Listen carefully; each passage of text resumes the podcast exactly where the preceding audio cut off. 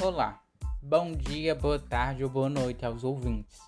Meu nome é Gleimerson e sou, sou aluno do IFPB Campus Avançado Cabedelo Centro. Estou aqui particularmente para garantir minha nota na disciplina da Educação Física, mas não levem muito em consideração. Vejam isso, esse podcast, como uma forma de propagar o conhecimento adquirido. É... Iremos falar sobre o desmaio é importante saber o que seria o desmaio. E o desmaio é justamente uma perda súbita e temporária da consciência e da força muscular. Claro que tem aquela, aquela caída, né? Pá! A gente conhece mais por uma queda. Pô, fulano desmaiou, ciclano desmaiou. Mas é importante a gente, a gente contextualizar só para a gente definir e continuar seguindo o podcast. Que o desmaio é uma perda súbita e temporária da consciência e da força muscular. Gravem isso é, geralmente é, é devido à diminuição de oxigênio no cérebro, tendo como causas principais uma hipoglicemia, fatores emocionais, dores extremas ou ambientes confinados. Claro que temos outras causas, é evidente.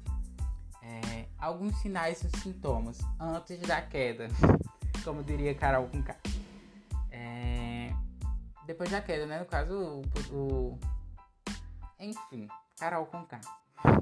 Tontura, sensação de mal-estar, pulso rápido e fraco, respirações em variantes em vários ritmos diferentes, tremores na sobrancelha, pele fria, pálida e úmida e uma inconsciência superficial. É, são sintomas e sinais causados pelo desmaio. Visto todos esses sintomas e sinais, é, a prerrogativa mais aceita é que a gente simulasse uma, um, o que seria um desmaio. É, e alguns sinais de prevenção e, o que, e como dar iniciativa aos primeiros socorros a uma pessoa que teve desmaio. É, primeiramente, eu peço desculpa por não utilizar meu nome nesse contexto. Eu digo vocês, aos ouvintes, que se simulem. É, no caso da preve na prevenção, se você sentir algum sintoma de tontura, uma sensação de mal-estar, o pulso rápido, é interessante que seja feito é, a postura de manter a cabeça entre os joelhos é, ou, então de, ou então deitar, porque assim melhora a circulação e talvez qualquer coisa se desmaiar vai estar pelo menos na posição adequada. Em um caso de desmaio mesmo, é, é necessário que a pessoa erga os pés da pessoa a 30 ou 40 centímetros de altura. Na verdade, pra gente não focar nessa regra de 30 a 40, ai meu Deus, vou matar a pessoa se erguer. Não, não vai. É, é, talvez morra se você não fizer nada.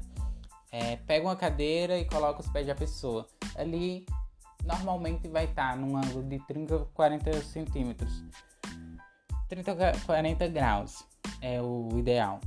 É, Aplica-se uma compressão fria na testa e vê se a pessoa continua inconsciente e se continuar inconsciente, durar mais do que poucos minutos, chama resgate, porque já não passa, já passa de uma situação comum. E foi isso, gente. Eu espero que vocês tenham gostado do podcast e até a próxima.